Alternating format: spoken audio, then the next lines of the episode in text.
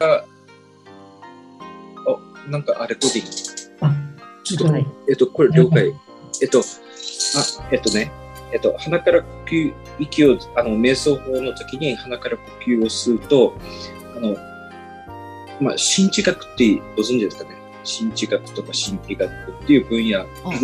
シュタイナーが言ってたの本に書いてあるんだけど、あの、鼻から息を吸うとき、冷たくなる部分があるじゃないですか。あそこの真上に消化体があるんですよ。だから、結局そういうエネルギーは、その、イメージとともに消化体に向かって吸収されていくんですよ、エネルギーが。っていうイメージを僕いつも持って、あの、やってます。でそれは、ありがとうござい。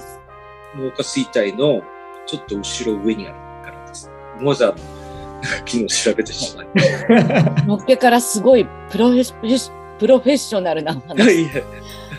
はい、皆様、ただいまお話しいただいた、あの、濃いお話は、本日のゲストの方がお話しくださっております。はいえーくまちゃん、なおちゃんの神ブレイン始まります。頑張ります。はい、お願いします。すどうも、えーこの番組は、陰陽師の弟子、熊本嗣信くまちゃんと、メンターリングアソシエイツ川口直子、なおちゃんが、えーお送りしております。本日のゲスト、ビッグな方をお呼びしております。えーさっきのね、こういうお話を、もうプレでしていただいた方なんですが、じゃあぜひ、くまちゃんの、あのー本当に、親友？はい。まあ、素敵な方なのでくまちゃんからご紹介いただければと思います。はい、ありがとうございます。えっ、と、福岡のですね、えープロの音楽家、えーとフリーのプロの音楽家で、あの、鍵盤の魔術師という異名で呼ばれていらっしゃいます。立花洋一さん。えーよろしくお願いしはい、ます。お招きしております。はい。で、えっと、まあ、立花洋一さんはですね、あのー福岡の中洲で、あの、ピアノで、あの、バブル期の頃ですね、中洲がすごく盛り上がってた頃に、えーまあ、ピアノで入ってって、まあ、その場で弾いて、で、そこからお店とか、あの、営業をかけてって、で、もうお店の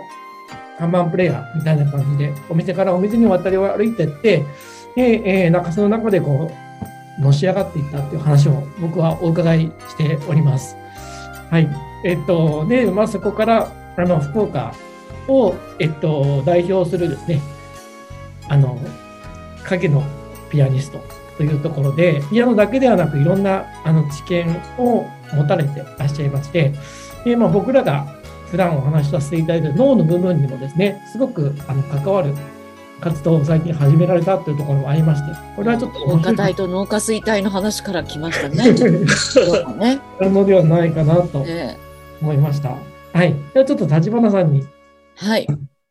お話しいただければと思います。ぜひもご紹介とか、なんかすごく黒のスーツかっこいいです。はいであのこのなんて言ったらいいんでしょうペンダントというかジュジュスあのお坊さんに作ってね。ね。なんかすごくインパクティな。はい。お召し物で。あありがとうござはいいます。ぜぜひなんかこの辺の数珠のお話とかもきっとあるのかなと思ったりしてますので。私ですね、ね別にあの脳に詳しいわけでも、数珠とか石に詳しいわけではないんですけど、ね数珠に関しては、その私が深く、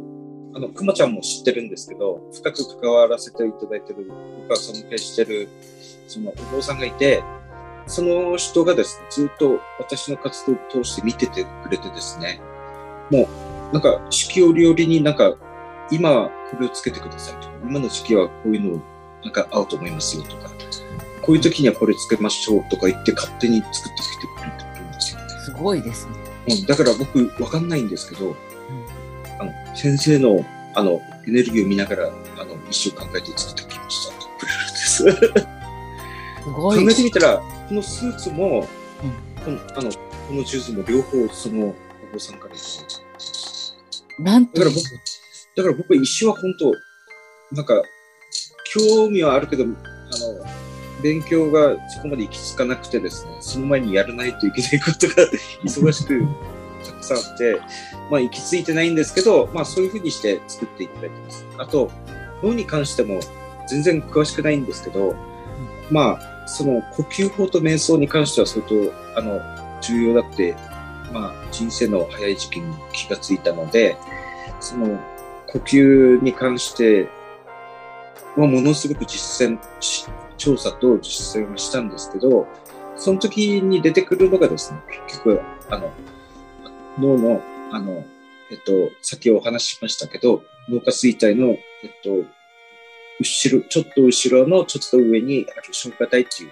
まあ、医学的には、あの、ホルモン系の器官だという言われて、それで、あの、何の役を果たすかわからない、退化したんではないか。それからあと、あの、爬虫類とかですね。一部の、あの、動物はです、その消化体がものすごく大きくて真ん中にこう目のような穴が開いてるっていうこともあるらしいんですね。で、呼吸法で息を吸うときにそこに、あの、まあ、えっと、プラーナとかオーラとかいう、まあ、まあ、一般ではちょっとあんまりわからないエネルギーがそこに吸収されて全身を駆け巡るって言われてる呼吸法をイメージしています。で、あと、あの、都市伝説系とか超古代史都市伝説系ではですね、昔はアトラ、えっと、アトランティス人だったというかは、その三つ目があったと。昔のとてもあの、えっと、力のある人たちは。人のピラミッドを作った、あの、なんだっけ、獣人と言われてる、あの、っていう説のある人たちにも、あの、額の真ん中に、あの、目のようなものがあったと言われてて、それは実は消化体が進化してたんじゃないかっていう、そういう都市伝説系もあります。本当のことはわからないんだけど、まあ、現実、現代医学では消化体というものがあって、呼吸をするときに、呼吸をするときにそこをイメージしながら呼吸してるんです。そういう意味で、私は脳に詳しいわけではないんですが、消化体っていうのはものすごく意識してるんでした。以上です。はい。めちゃくちゃ詳しいじゃないですか。そうかな。あの、その呼吸法をやるっていうのは、やっぱりあの、こうピアノをされていて、呼吸だって気づかれたとかっていうことなんですか？そうではなくて？そうですね。あの、私はあの、ちっちゃい頃からですね、ええ。あの、あの何歳だったかな？えっと、8歳か9歳の時に、あの、本当のことが知りたいっていう言葉が私の脳に出てきたんですね。うんイメージ。で、それから、本当のことが知りたいって思ったから、お父さんに、宇宙の果てってどうなってるのって聞いたら、めちゃくちゃ空気が悪くなって、宇宙の果てはど、でお母さんに宇宙の果てってどうなってるんですよ。うん宇宙の果てはね、どこまで行っても果てなのよ。だからその果てはどうなってんだって言ってから、むむちゃくちゃイライラしたりして、本当のことを教えてくれる人がいないと思って、常にあの本当のことが知りたいっていうふうにこう、いろいろと、あの、何の話してたっけ？って思った挙句の果てに行き着いたのが呼吸法とかだったんですね。なんか、今話おかしかったか？いや、飛躍飛躍しました。飛躍だからじゃ。ないってことですよね。え？ででも、あの、なんでしょう、あの、真言宗のお坊さんのところに瞑想を習いに行っても、あの、チベット密教のあの、ダライラマたちも、は結局、その瞑想を深めていくと、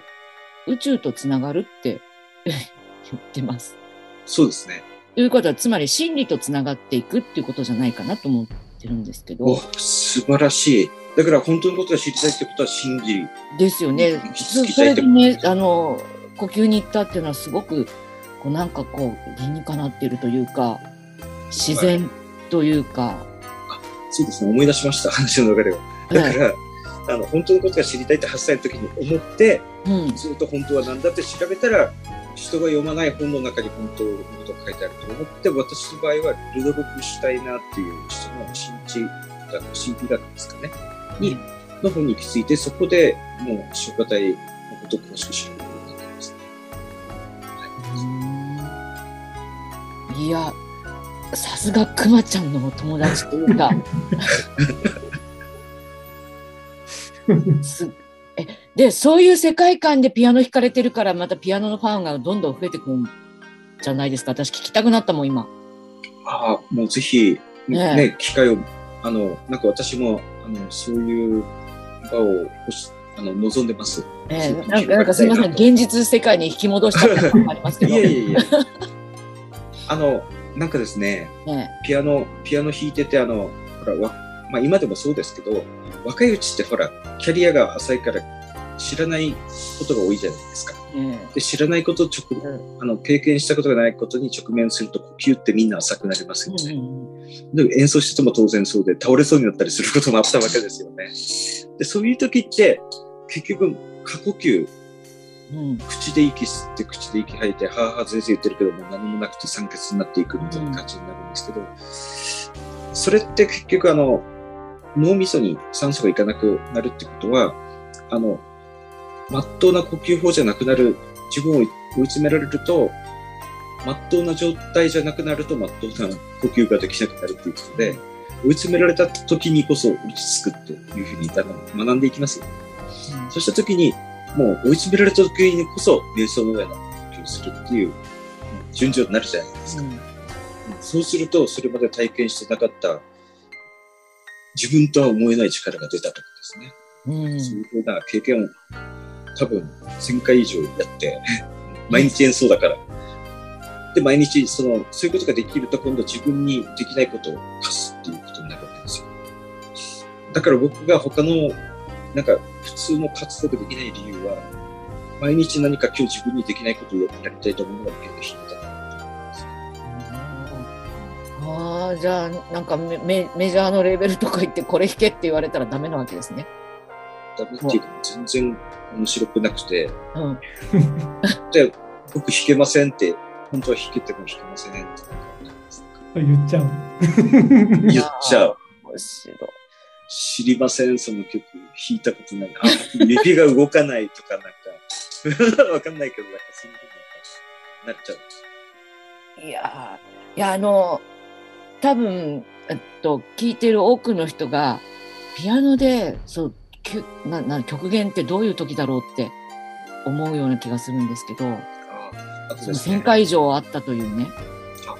そうですね。あの、ちょっと話は違うかもしれないけど、僕、極限っていうキーワードで言うと、はいちょっと面白いかもしれないお話があったので、ちょっとしてもいいですか？あぜひお願いします。ああの、とあるお店で僕のことをものすごくあの応援してくれてる、あの才能を認めてくれてるオーナーがいるお店で、あの、から連絡があってあったんですよ。立花さん何でも弾けるけん、あの、えっと、お店に来てみんな歌いませんか？何でも弾けますよって。そういう企画やりたいんだけど、あ、いいですよ、つって言ったら、最初にそういうふうに決まってたら何でも弾きますから、あの、行って、だすごいことに、あの、なんかあの、今時の曲のあの、本ってありますよね。楽譜、ええ。熱い。なんかね、3000曲とか、あの、ベスト3500とか、そういう本が3冊ぐらい PDF で送られてきて、1ページ1ページ全部オーナーが全部コピーして僕に送ってくれて、僕はすごいすべてを iPad の楽譜ソフトに入れて、持ってる曲が多分7、8000曲なんですよ、今時の曲が。それで企画が始まったんです。それで、あの、もう、それで最最初うまくいったんですよね。あの、来てるお客さんの曲全部弾いて、で、キーが違ったらわーっと直して、それで弾いて、多分2回目からちょっときつくなってきたのが、今度は、あの、ちあのチラシが、立花陽一が奇跡の歌番とか言って、何でもお客さんに、あの、何でも来いみたいな感じのフライヤーができて、それで、あの、今度はあの、ちょっと難しい曲とかし、その曲、あの、7000曲の中に入ってない曲を歌うお客さんが来て、そしたら休憩時間に YouTube 聴いて、その場で楽譜楽譜書いて、これで演奏して、これでキーを変えたりとかして、そしたらその次のフライヤーがですね、弾けない曲がないピアニストとかが入って、そしたら、そしたら今度は来たお客さんがリクエストする曲が全て載ってない曲ばっかりで、全て YouTube で休憩時間に楽譜を起こして僕ヘトヘトになって脳みそから血が出そうになって、で演奏したら、その次のフライヤーが奇跡のピアニスト、あの、内曲まで弾きますとかなんか、なって、あお客さんがアカペラで歌ったのをその場で伴奏して、その次のフライヤーがですね、なんだったかな。あの、弾けない曲がないピアニストとかなって、そしたら僕あの、この、その場にない曲を、なんかあの、あの、弾いたりしたら、今度、その場に、あの、ない、その場で歌を歌う人が来て、それでやったら、もう弾けない曲がないってなったら、今度お客さんが来なくなって、最後は、あの、その企画が、あの、けない曲がないピアニストの、その企画がなくなりました。すいません。ちょっと長かったかな。いや、す、もうなんかもう脳が爆発しそうですよね。うん、でもその経験はある意味究極で、うん本当に脳みそから血が出たし、あの、多分あの血が出るような感じがしたし、もうやってられないとか、で、こういう時こそ瞑想の呼吸だと思いながらものすごく呼吸になってましたもんね。うん。で、それ、頑張ってらっしゃるしね。それを経験したせいか、うんもうリクエスト受け付けないってもう明言しました。リクエストするんだったらもう弾かないから。ただ、あの、そしたら今度はまた、あの、全然それまでと違う、本当に好きに弾かせてくれる人たちが集まり始めたっていうことがありましたね。ちょっと答えになったか。いや、ちょっとすごい、極めると、次が起こるんですね。あ、あと分かっ、それで分かったことはですね、うん。そのリクエストしてくる曲が一曲も載ってなくてですね、そのリクエストする人はみんな、これ有名な曲だから、ですから、とか大ヒットしてますからって言うけど、一曲も載ってなくて誰も知らないんですよ。本人は有名な曲で誰みんな知ってますよって言うけど、他の人誰も知らないっていうのが続出して、結局調べたらですね、世の中に100万曲ぐらいヒット曲があるらしいんですね。ただ、こんなにあるんだ。集集めた楽曲っていうのは、7、8000曲でしょ。これで弾けない、もうない曲ないと思ったら、もう今はもう100万曲あるらしいですね。だから、みんながね、これ、うんものすごく有名な曲で誰でも知ってると思うけど、多分その他の人は誰も知らないということが分かりました。ピリーとか横にいる人は知ってますよ。そうでしょうけどね。まあ、それが分かったんですよ。だから、有名な曲っていうのはもう今、こういうのは存在しませんっていう結論になりました。それや、あの、もう何度も何度もやったからですよね。本当に。まあ、これが30年前だったらみんなが知ってる曲っていうのは世の中にたくさんありました。もうい今面白いですね。うん。いや、その100万曲もあるっていうこと自体は驚きですけど。いや、もう僕もびっくりしました。だからもう不可能です。うん。だからまあ、今は YouTube とかのダウンロードのサイトがあって楽譜がダウンロードできるっていうけど、まあ、そのダウンロードした楽譜って、ね、一生懸命勉ピアノ勉強してる人たちが1ヶ月ぐらい勉強して弾けるようなタイプの楽譜だったりするから、実際はもう、やっぱりそういうのはカラオケに任せとけっていうことですよね。ええいや、あの、そんな、えっと、よたよたろうさん。えっと、よよろよろだ。よろよろかさん。うんが、ご自身がお好きな曲って、どんな曲なんですか？そうですね。あの、えっと、僕が好きな曲ですか？ええ曲、まあ、そうですね。どういった？あの私、あの、ええ。ルーツがクラシックなので、ええ。あの、貴族の、あの、えっと、育ちのいい方たちが好きなクラシックが大好きなのと、それと、こあの、アメリカの白人社会でものすごく差別を受けて苦しんでる52番街の黒人たちが白人には理解できない曲をやろうと思った、そういうジャズが大好きで、うんもう一つは、そのジャズの中から発生したキース・ジャレットという、あの、ピアニストの演奏が好きですね。集約すると、その3つかなと思います。ありがとうございます。いやーあのーあれですか、福岡に行かないと聞けないんですかえ？福岡に行かないと聞けないんですよね。あ、呼んでくれればどこでも行きますけどね。なるほど。だそうです、皆さん。はい。はい、はいお問い合わせはメンタリングまで。くまちゃんセットできます。ね。あの、今度、くまちゃんともなんかやるんでしょあ、そうなんですよ。あの、えっと、あ、今度20日、8日後だ。来週、あの、1週間後の、8日後の日曜日に、えっと、また私を応援してくださってる方たちが私のピアノを聴きたいということで、あまあ、コンサートを企画することになって、そこに、まあ、あの、熊ちゃんに来てもらうことになりました。いきドラムステさつ、いきさつはですね、あの、私は今、あの、呪術をやってるんですね。うん。あの、まあ、それって一般的な言葉じゃないから、ね。でもこファンは多いと思う、呪術。呪術廻戦とかさ、ね、う、そうです。鬼滅とか流行ってミるし。聞いてくれる人は大好物な言葉だと思います。あそうです。ここえ？え、あの、実は私も今、キランとしたの分かりました。えそれで、もう一つは、私は、あの、えっと、22、3歳の頃から、あだあだから結局あの、40年間ずっと数霊術をやってたんですよね。それで、数霊術も、あの、私もオリジナルのやり方でやるんですけど、その、結局、私の、あの、呪術と数霊術の講義を、うん。あの、教えてくださいって言って人が集まってきて、講義をさせてもらってるんですけど、そのグループの人たちがピアノを聴きたいっていうことで、今度のコンサート。いや、なんか、そのね、な、なんでしょう、あの、まあ、一般的なね、アーティストの方とか、表現をされる方って、自分がこの表現をしたいから、聞いてくださいっていう方が多いじゃないですか。ね、見てください。そうねそうです。なんか逆パターンですよね。まあ、今そういう時期なんだと思います。うん、なんか、聞きたいです。聞かせてくださいっていうのが素晴らしいなと思思いました。そして、呪術と数霊術の話聞いです。はい、メインは呪術だったんですよね。ええ。呪術の勉強会お願いしますって言われて、で、呪術をやってたら、そのうちの何人かはもう、あ何人かは僕の数霊術がめちゃくちゃすごいっていうことを知ってたんで、じゃあもうまとめてやりましょうかって、あの、いう風になって。でも、呪術の、あの、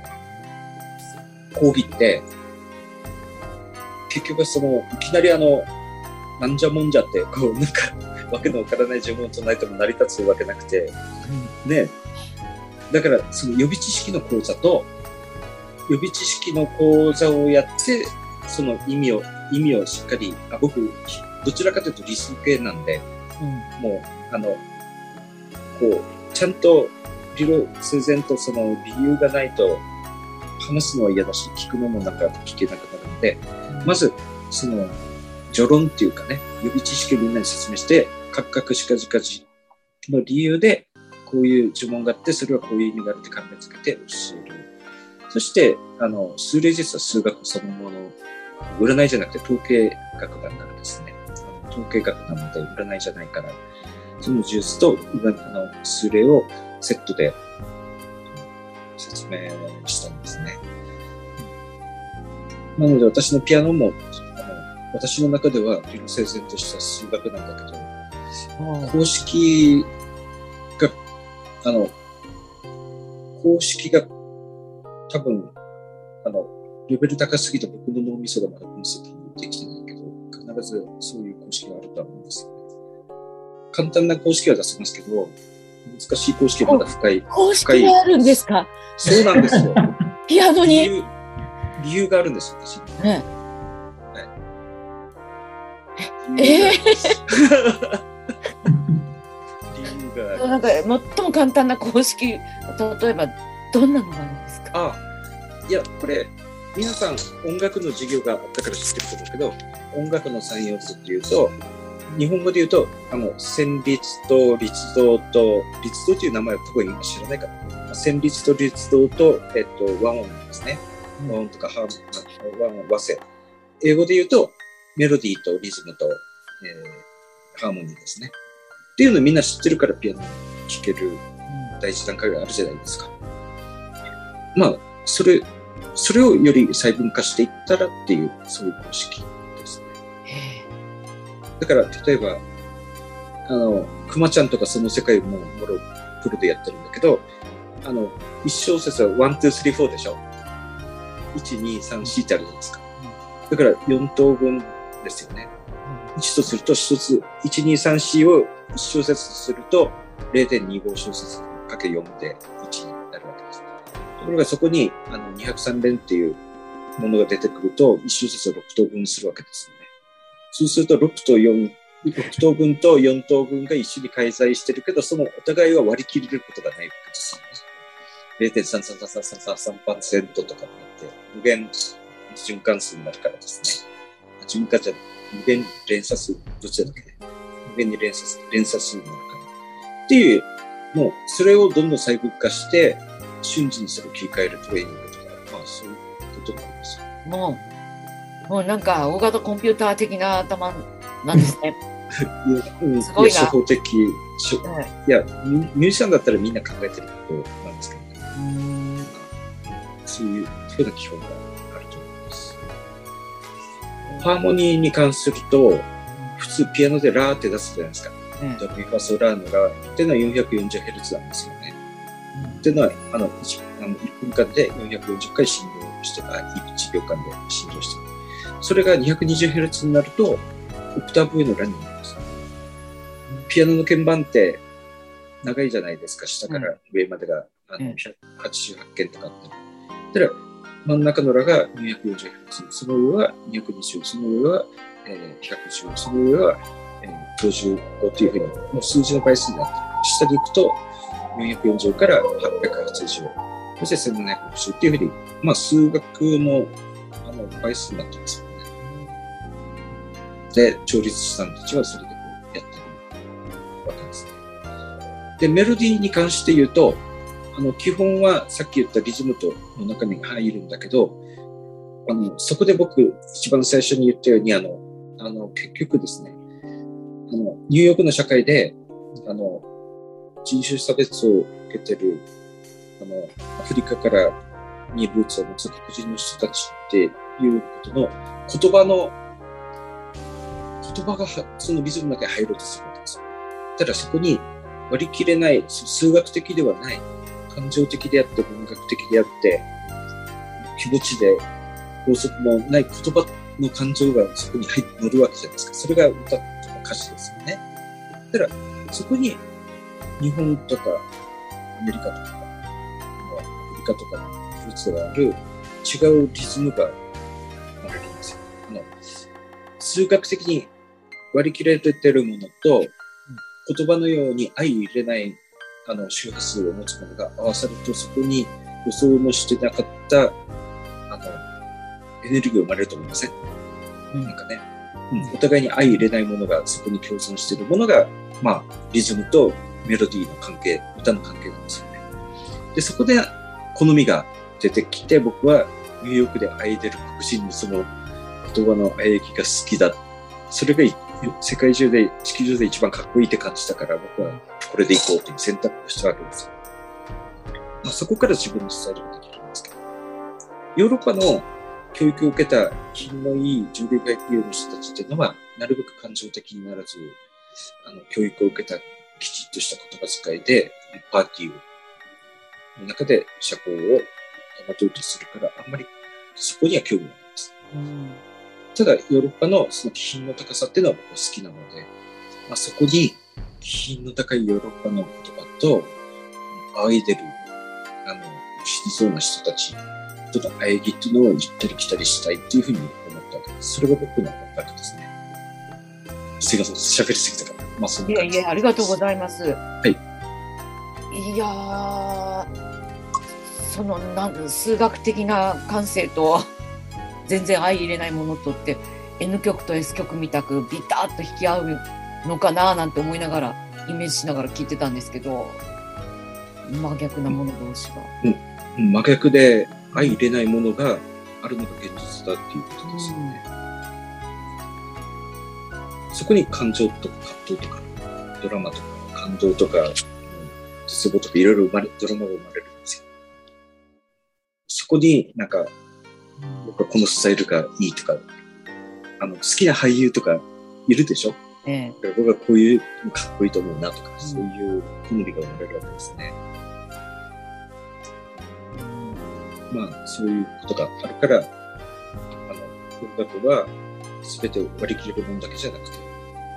あの、想像を超えた想像がまた未だにできない何かが入ってくる余地があると思ってます。いやで聞いてる側としてはそういったなんか数値とか公式とかっていうのは全く想像だになくなんかその波動を多分感じてなんかめちゃくちゃ金銭震わされて感動して涙出ちゃうとかってあ、そう、その通りです。状況だと思うんですけどそれで、あその通りだと思います。そうですか。はいいやだからその振動がね1秒間に440回とか220回とかってそこにこう共鳴してるんですかね？えっと、あ私のその今、立花さんがおっしゃったえ公式っていうのは、えあの、ブレフルでいう壁なんですよ。うんうんで、あの、公式を理解することによって、あの、ゼロの状態から感覚100%にしなくても、ある程度パフォーマンスが出せちゃうので、あの、スタート地点をかなり底上げした状態から感覚を出すことができるので、より高みにいけるんですよね。うんより繊細なところまで、えっと、ある程度の知見、かなりの80%、90%ぐらいまで力を温存した状態で、えっと、真理に近いところまで、あの、いけて、残りの10%のところで感覚バーンってやればいいんですけども、公式とか理論がないと、あの、ゼロの状態、地球に立ってる状態から、地球を飛び立つ状態から自分の力でやらなきゃいけないので、すごく大変だったり、あの、するんですけど、そこを、立花さんはその公式とかうんを使うことによって、えー宇宙に飛び出るところまでは科学の力で行くんですけど、そこから先を感覚であの行くみたいな、そういうイメージなのかなと今聞いて思ったんですけど、うんなんかそんな感じがします。こんな感じですよね。であれば多分、あ、どうぞ。あーすみません。あの、ブレインフルネスのやっぱりその、安心安全をまず整えてからパフォーマンスしましょうっていう構造と、僕は一致するなってすごく感じた。いやーってことはさそういうふうに教えてくれるその音楽の先生っていらっしゃらないわけじゃないですか。とか私会ったことないんですけど僕も会ったことがないです。僕も会ったことないです。これ聞いたらなんか音楽やりたい人の裾野が変わるというか、そそういうふうにうん、僕が、あの、そそういうシステムを作りたいってずっと思ってきてました。あ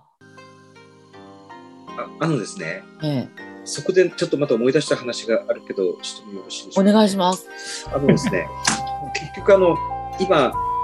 まあ、2022年ですか。で、それが、まあ、あの、正しいとすると、西暦ゼロから2020年に経ってるんですよ。僕は本当は千、一説によるとね、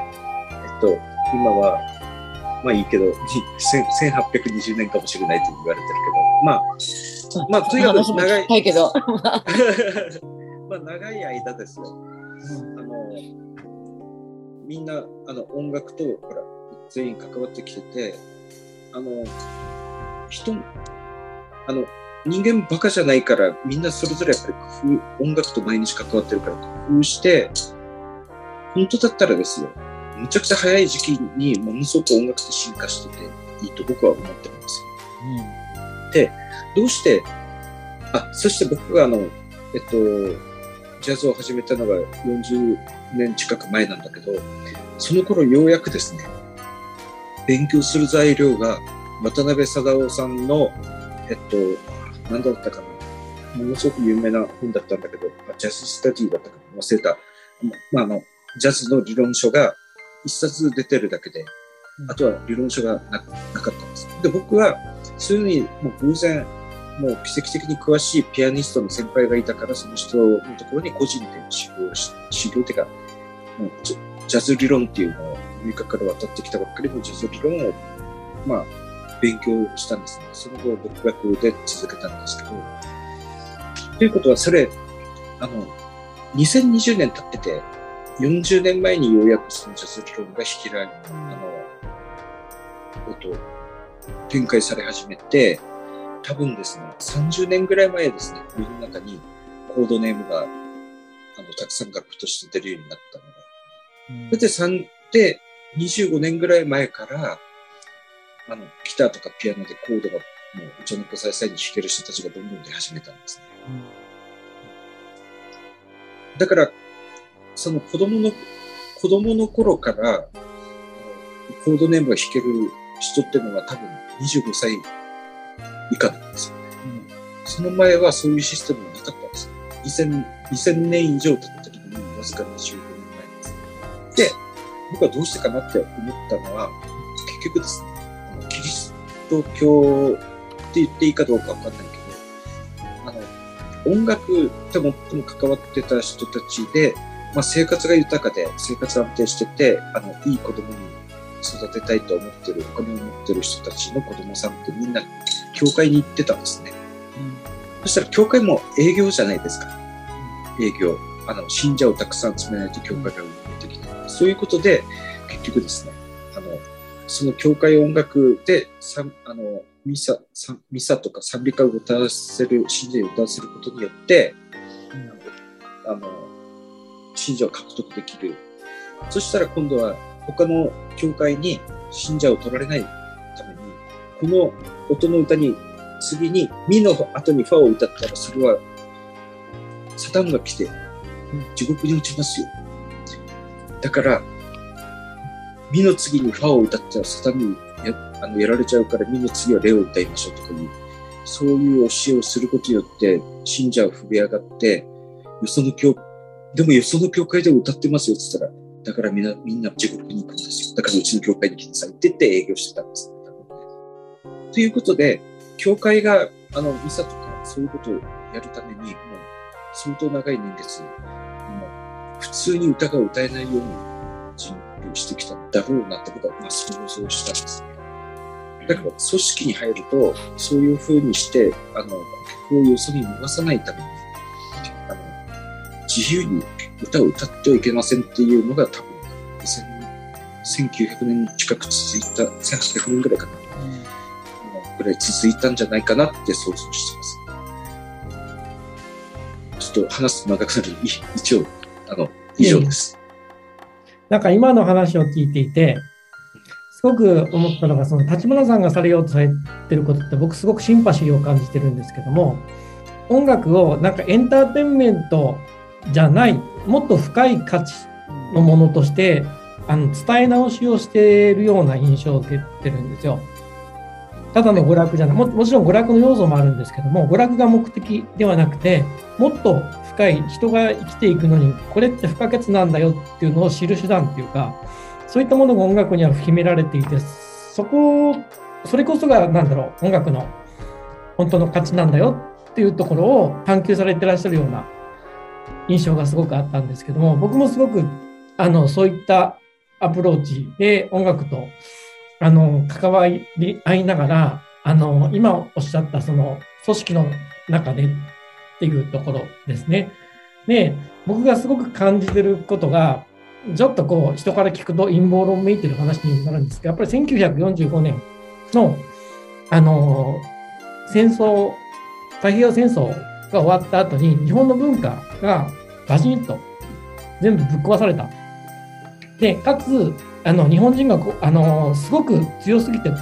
怖かったので、日本人があの成長しないように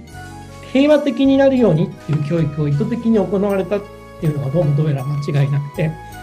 その中で、えー、音楽ってただあの向こうの人たちも音楽を使うとやっぱそういった人間の感性にアクセスできる手段ってことはどうもちょっと認識されていたようなので芸術関係のものでそういった心霊的なものとかの感性を開くのにすごくいいツールだったりするんですけどもそうなってしまうと日本がちょっとまた武力を持った時に手がつけられない話になってくるのでそうとは向かわせずに全部エンターテインメントエンターテインメントに落とし込んでエンターテインメントの範囲内であればどんだけやってもどんだけ力つけても所詮娯楽だからあの資本主義のあのルールの範囲内でコントロールができるっていうような動きがどうもあったみたいなんですよね。で、その中で、あのうまく機能していくために、学校の音楽教育とかおそらく作られていて、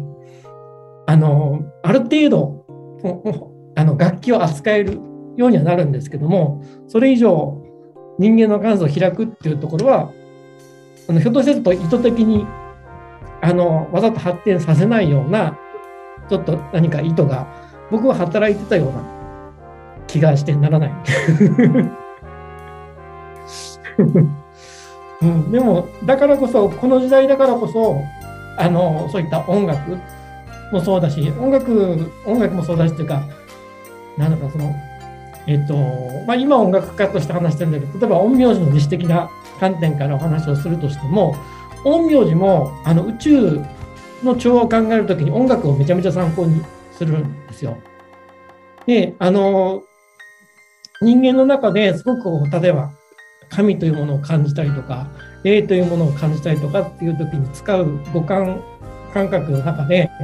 やっぱり一番繊細なものっていうのはどうも聴覚だっていうところで、聴覚をすごく、あの、超感覚レベルまで仕上げていくようなトレーニングがあったりするんですけども、その中でやっぱその世界はあの音でできていると一番正確につかめるってことを昔の日本人だとも知っていたみたいで、それでその音の調和で音の響きがうまくあの心地よく聞こえるかとか、え、音の響きが悪いものは危険なものだとか、そういった手法も同時に合わせて、あの、作っていっ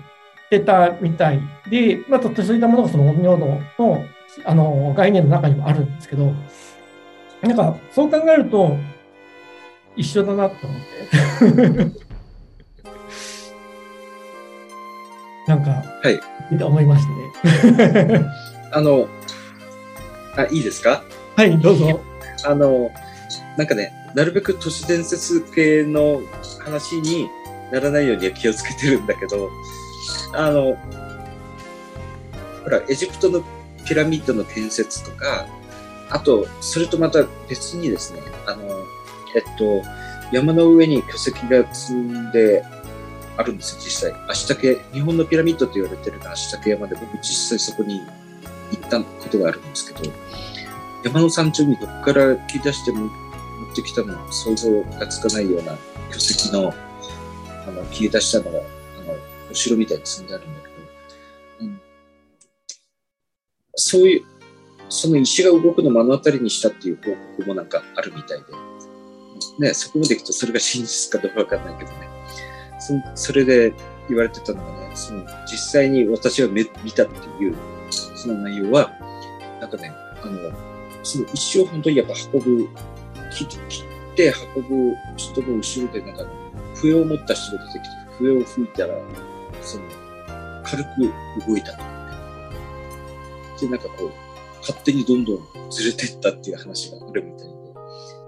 で。で、エジプトのピラミッドも、なんかそういうね、都市伝説はたくさんあるし、足竹山も、あの、そういう方法で動いたって言い張ってる人もいるから、やっぱり、あの、多分、開示しては困る音のエネルギーっていうのは本当はあるんだろうなと思ってます。想像ですけど。はい。違いないと思ってます。はい。はい。以上です。す不思議すぎて。目が、目が目が。いや、あの、不思議ついでにね、その、呪術も原理原則があるというか、はい、理由があって、その呪文になってるとかっていうのも、まあ呪文もまあ言ってみれば声に乗せるわけじゃないですか。そうです、まあ、音つながりかなと思ってそこもお聞きしたいななんて思うんですけど。あはい。あの、まあ、えっと、その辺に関しては熊本君の方が詳しくて、でも熊本市に話させたら僕は喋ることなくなるので、ちょっと説明。長いし、ちょっとじゃあ私なりに解説しますとですね、はい、あの、昔、まだ人口が少なかったり、あと、あの、力を、あ、まあ、神話に出てくるような話なんだけど、うまくまとめられるかな、この話。こういう話するの初めてだけど、あの、まだ首都とか文化が少なかった時ですね、結局あの、知識、知恵を持ってて力を持ってる人の数がものすごく少なかったわけですよ。で、その他の人たちはもうほとんどなんかもう、あの、農作物やってたりとか、教育がなくても生きていけるような、生きていった。で、あの、そういう人たちに政治を施した人は少なかったんで、そういう時にはですね、あの、結局まだ効力がたくさんあったんですね。なんか祈祷をして言葉をあの決めて、で、それを唱えると、もうその命令に従って周りの人が動くみたいなのから、あの、来たんですね。で、まあ、話し方が難しいんだけど、結局人って、そういう人たちもみんな、あの、世代が変わるし、お亡くなりになると、やっぱりあの、お亡くなりになったご先祖様の人たちの思いも、やっぱりどんどん蓄積していってエネルギーが高まるっていうことがあったんですね。だから、結局あの、そういう、例えば、祈祷とか、呪いとか、戦術的に相手を殺したりとか、もしくは、ものすごく幸運マニケ入れたりとか、あとあの、あの流法を、あの、玄武、えー、な、なんでしたっけ？白虎。白虎のような中国も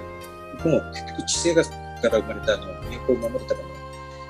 実際それが、あの、エネルギーがあったりしたんですね。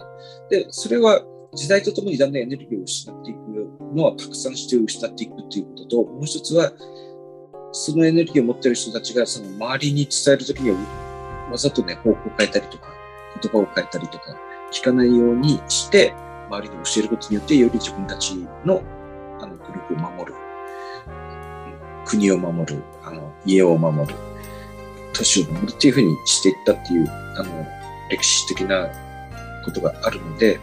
長い年月の間に呪術とか、そういう中に神様はもういなくなってるから、ほとんど効用がなくなってるのが現在みたいですね。その中で、あの、いわ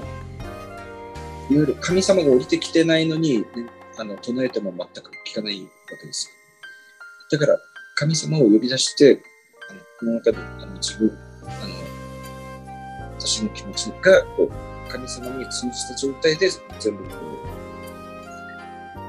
事実と、まあ、私は立花ルーティンって自分で言うんです、言ってるんですけど、立花ルーティンをやるときに神様の力が確実に神様が見てる中、神様が関わってる中で、そういうのを、あの、やっていく。うん。そうすると、結局、あの、神様がと来てる状態でやるっていう、あの、そういう自信ですね。イメージですね。イメージ。自信、あと確固とした揺るがない自分の気持ちがある中で、周りにそれが伝わっていくっていう、そういうイメージを持ってます。だから言葉は力であるし、自信ですね。はい。あと知識も増しそうですけど。あの、ブレフルの成功法則そのものですよね。そうですか。ね。自信とイメージと言葉という。まあそうです。うん。つながったみたいな。じゃない、うん。じゃないとね、はいあの関わってくれる人に迷惑かけちゃいけないし、ええみんな、みんなね、必死。うんうんあの、結局みんな命をかけてやる、やってる人たちがそういうことに集まってくるわけですから、あの、ね、あの藁にもすがるみたいな、自分の中のその、そういう根拠があって来てくれる人たちは尋常、生半可な気持ちでね、遊びで来てる人たちではないということは、まあ、経験でわかるので、みんなやっぱり命をかけてやってるってことは、やっぱりそれなりのすごいあの根拠が必要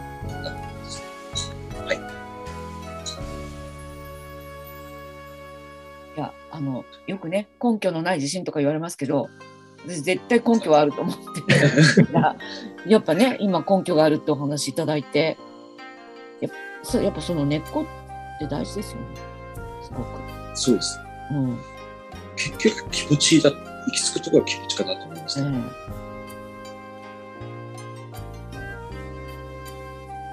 生半可じゃないっていうところをね、はい。やっぱりしっかり、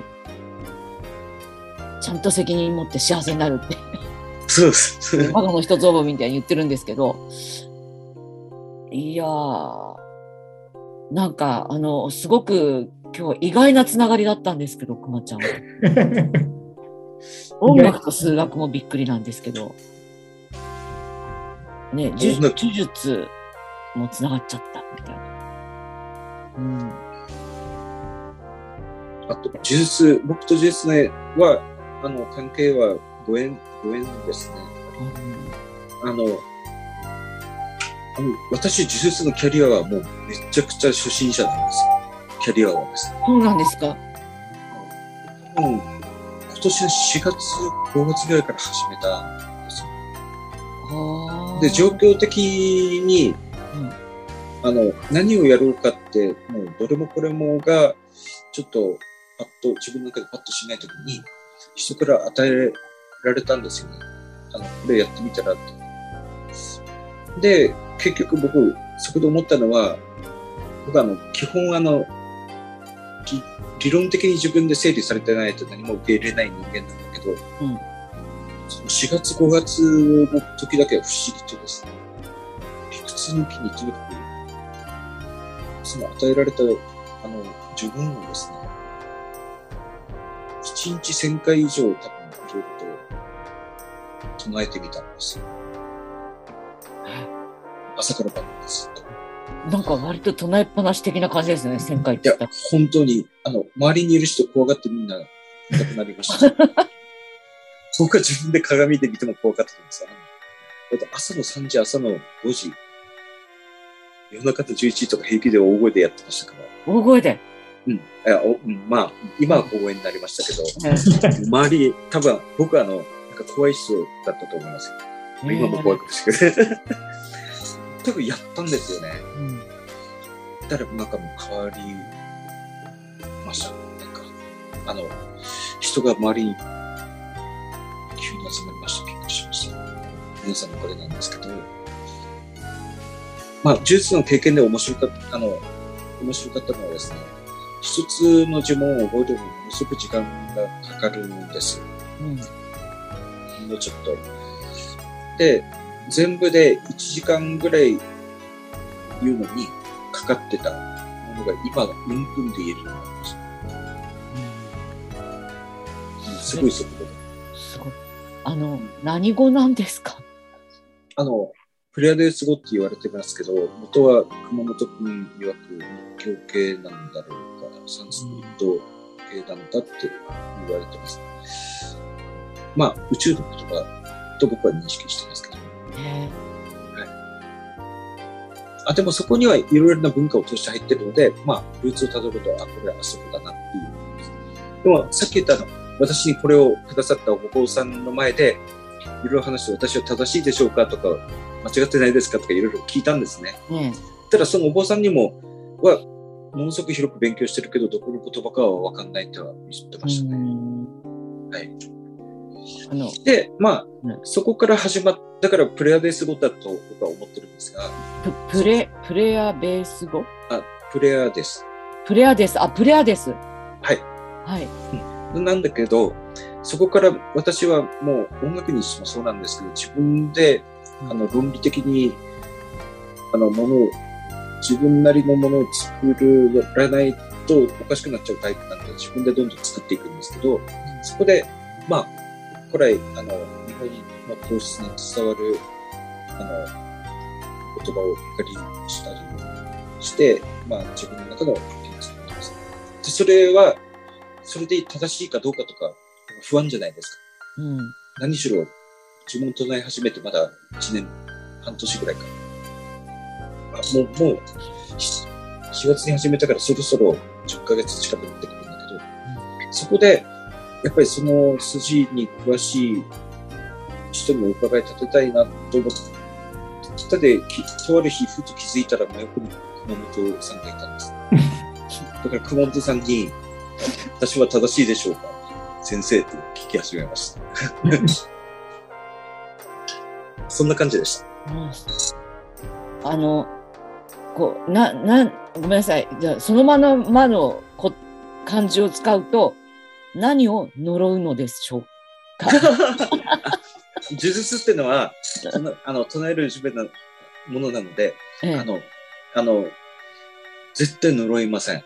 あやっぱそうですよね？うん、あうの、んえっと、あのですね、え、なんだかな、穴を掘れば、はい、そうね。二つあの、ななんでしたっけ？人を呪わば穴二つあ、それそれです、そうです。はい。だから、あの、そのレベルでやると大変なことになります。あの、うん、うん何が大変かというと、呪い返しって言ったからね、必ず自分に返ってきます。うんだから、もしもその呪い、例えば呪いの言葉を、呪術の知識を持ってて、それを実行したとすると、それは反射して自分に返ってきて自分がおかしくなるんですね。うんうんなので、絶対にそうします。あと、もう一つは、あの、自分を守る呪文があったり、うん自分を守っている人に対して打ち返しの呪文があるんですけど、それ強烈に効けるんですよね。そうすると相手がおかしくなるんですけど、それで相手がおかしくなると、さらにそれが反射して自分に返ってきてしまうんです。はいはいはい。だから、そこで、あの、相手にダメージが負わない、あの、最あの、決定的なダメージが負わないような、うんあの、言葉も入れ、入れなきゃいけないんです。だから誰も傷つけてはいけないんです。あの、それを無視して、うんそのパワーを使うと、まあ、間違いなく多分、おかしくうんなりますし。うんうんなので、あの、そういう発想で、こういうものとは関わるのは、あの、すごく今しめられると思いますね。はいはい。ちょっと安心しました。はい、なので、なので、なんかそういう意図を持ってきた人は多分近寄れません近寄れないし教えることもできない。うん教えようと思っても多分何かが起こって教えれないと思うんです。うんっていうレベルに来たと思います。そこの自分の望むことを起こそうという意志を強めるために、いや、あの、すべての人のためですね。究極で言うと。はい。そしてえ、でも、でもですね、今日と同じだね。せ政治もそういう側面あると思うけど、あのえすべての人たちが良くなるためには、まずあの仲間がいない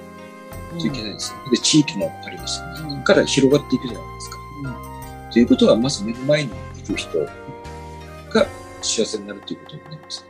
で、そこから広がる。で、その人たちも目の前にいる人たちがあの幸せになるということは、そこにコミュニティとかグループがあるわけですよ。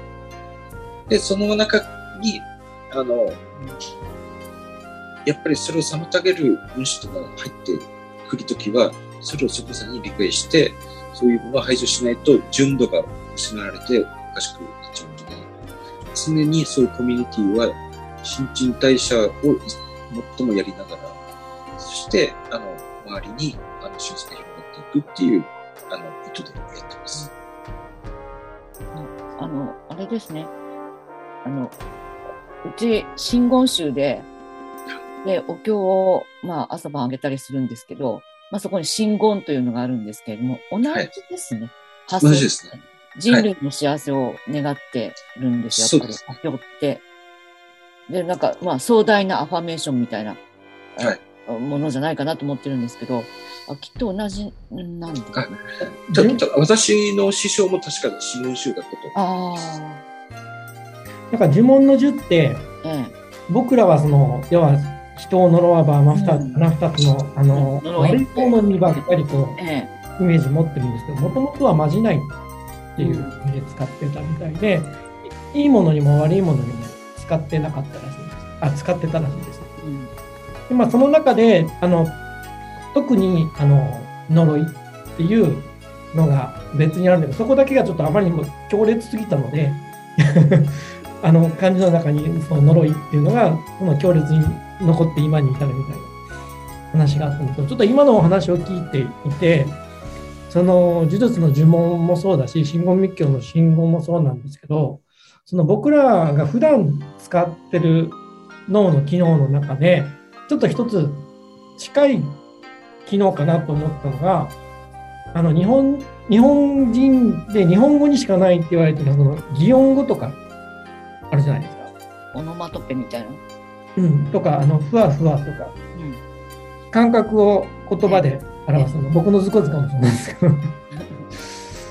多分それそれに近いんじゃないかなと思っていて、あのなん言葉にできないあの、ここにあるわけじゃないけれども、感覚で分かってるものを、表現するために、あの、擬音語っていうのがふわふわとかペタペタとかあると思うんですけど、それを、その、あの、神と通じるご縁の方向性の感覚みたいなものを表そうとすると、多分、先ほど立花さんがおっしゃった、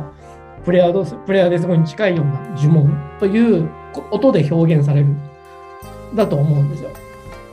ただそれを使うことによって、例えば、ふわふわっていう言葉がなかったら、ふわふわってわかんないので、人と共感できないけれども、これふわふわするねっていう、えっと、言葉に表すことによって、他の人とそのふわふわ感を共有できるじゃないですか。あ、これもふわふわだね。あれもふわふわだね。で、多分、あのー今の呪文も多分そういう話なんじゃないかなと思って、ただもやはり、川口さんもおっしゃったように、まさに多分アファメーションで、もう先に脳内の世界の中では、世界平和達成している感覚、その感覚と現実とを、あの、先ほど、えっと、立花さんがおっしゃった、その、黒人のスラム街とヨーロッパの上流階級との掛け合わせで歪みが出たものがかっこいいとおっしゃったと思うんですけども、そういった形でゴール、世界が平和になってる状態と、今現状を見た時の差っていうか、そこで出てくる、あの、歪みみたいな、その差が多分呪文としてこう、で、表現されてることによって、あ、なんだろう、ふわふわみたいに、その、そこまで具体的に感知できなくても、脳の深いところで多分共有できていて、なんか似たような志の人とか現象が起きやすくなってるのかなと今話してて思いました。ねえもう私はつながるのかなと思ってた呪術と音楽と ブレインフルネスがつながってすっごいびっくりしてるんですけどあの多分あのさい最後にすごくぶしつけなお願いをしていいですか？はい。はい、あの多分これを聞いてくださっている方はみんな聞きたいと思うに違いないと思って、はい。最後にぜひプレアデス語であ、呪文？呪文をあ 一節いただけたらと思うんですけど、あ、あ、そうですね。えじゃあ、えっと、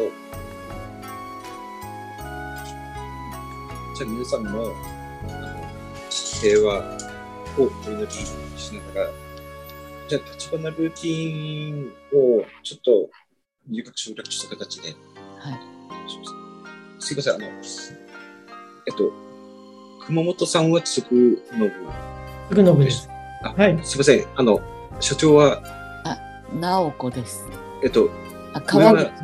川口のさん、はい。じゃあちょっといい、ちょっと短い。何分、何分ぐらいいいんですか？もう、じゃあ、あの、演技論です。私、立花陽一、川口直子さん、熊本嗣友さん、認識よろしくお願いします。はい、ありがとうございます。私たちにとって最良の出来事が起きます。私たちにラッキーな出来事が起きて喜びますようによろしくお願いいたします。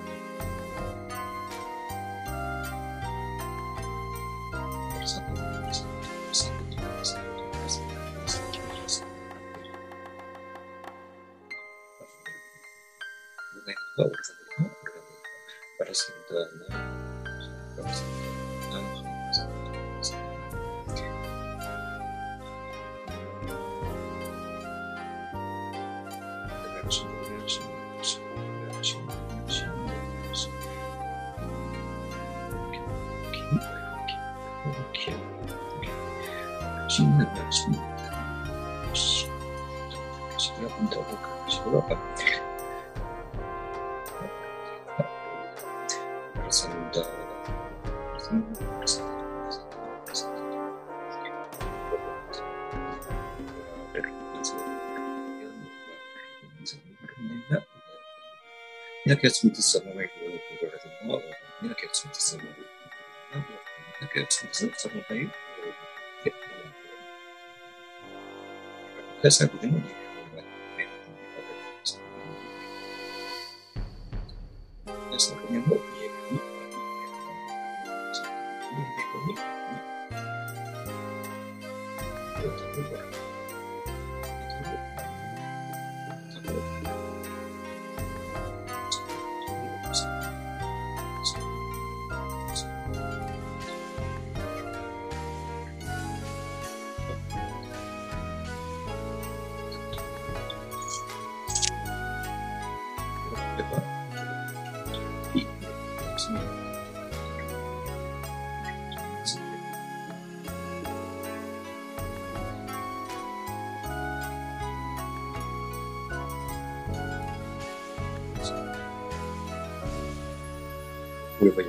喜び喜び、喜びごとありがとうございます。ありがとうございます。はいご無理申しました。あ、いえいえ。や、なんかもう聞いたことのない、あの、すごくこう、ひそやかな声だったんですけど、はいあの、ピアノと一緒で、あの、大きい声で言うのが大嫌いなんです。なるほど。うんあの、えっとですね、えっと、ほら、聞けじゃなくてですね、ええなんか言ってるから力ざ近寄らざるを得ないっていうのがもう、確かに。ピアニッシモでした。いや、ありがとうございます。はいどうものありがとうございましたね、これきっと聞いてくださってる皆様の上にも、きっといいことが。みんなにちょっと協力聞けたと思います。はい。本当にありがとうございます。ちょっと大事なの忘れてた。ちょっと待って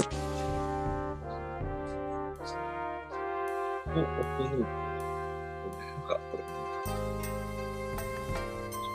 はい、ありがとうございます。ありがこます。言っとかないと大変だ。これ忘れる、忘れる。そうなんですかうん。皆さんよかったね。危なかった。危なかったよ。何しろまだキャリアが浅いからです。えーいやーありがとうございます。なんか本当に、あのこういうことの積み重ねが自信になっていくんですよね。そうなんですよう。ん、すごい大事だと思う。なんかうんそんなのっていうこともできるけど、こういう一つ一つありがたいと思って一個一個自信積み重ねていくこともできるし、どちらを取るかは あなた次第みたいなそうですね。まあこの言葉はもう間違いなく強烈に聞けてますので、ええ皆さん、あの、えっと、日頃と違う行為をしないようにお願いします。最後にあの、シールド貼りましたから大丈夫です。ありがとうございます。もうシールドまで貼っていただいたという。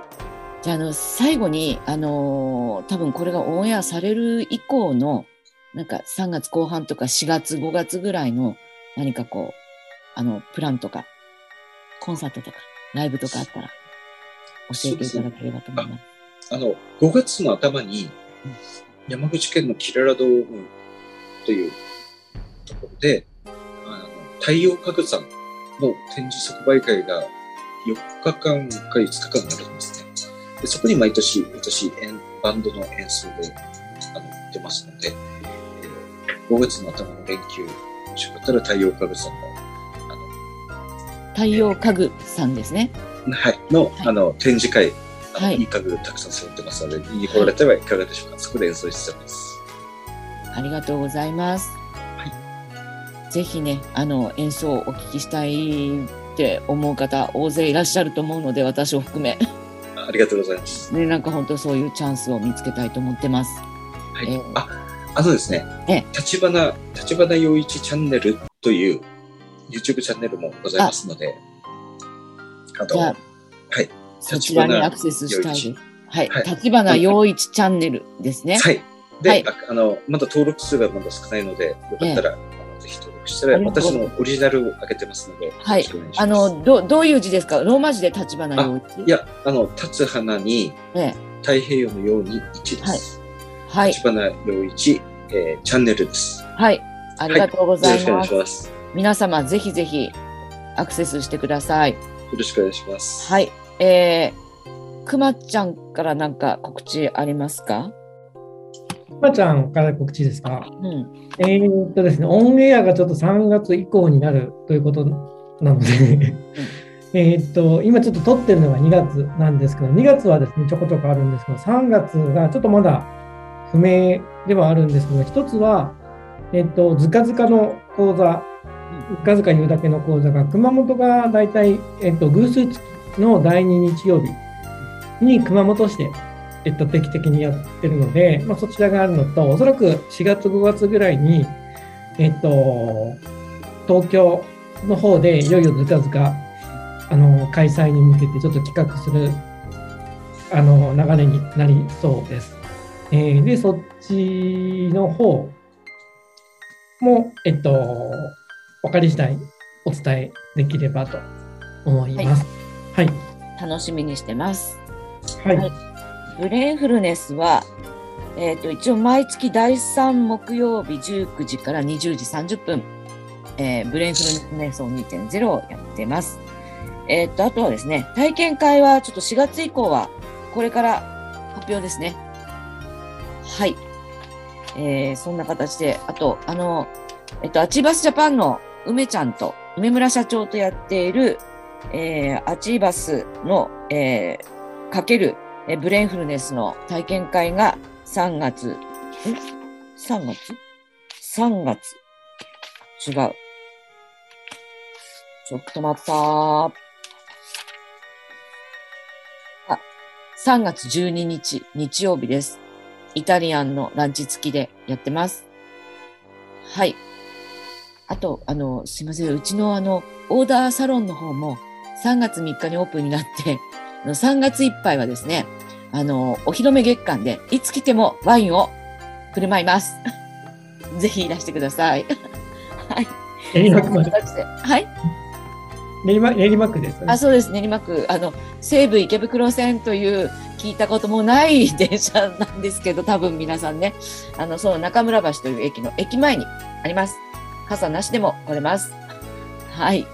あえ僕もう一個あったんですけど。あお願いします。あ、すいません。えーっとですね。ずかずか占いっていう占いをちょっとやってまして。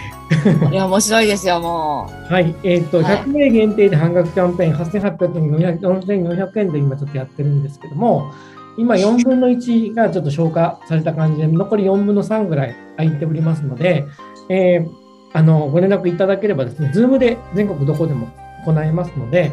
あの、どうぞご連絡ください。結構かなり好評いただいていて、う。私まだ Facebook にアップできてなくてごめんなさい。あありがとうございます。はい、そんな感じです。ということで、今日は本当に、あの、本当ちょっと今までにない面白さがありましたよね。あよかった。ねえ。ありがとうございます。あの、ぜひ、立花さん、またいらしてください。あぜひ、はい。はい。個人的に。あ、ごめんなさい、かぶってしまった。個人的。に、個人的に、プラス石ちゃんで話すともっと面白いことになりそうだね。ちょっと、あの、そういう祭りやりましょうかね。はい。ぜひ、はい本当に今日は。ねえ、ありがとうございました。貴重なあのお時間を本当にありがとうございます。皆さんもぜひ立花立つ花で検索してくださいね。はい、立花陽一さんでした。ありがとうございます。ありがとうございました。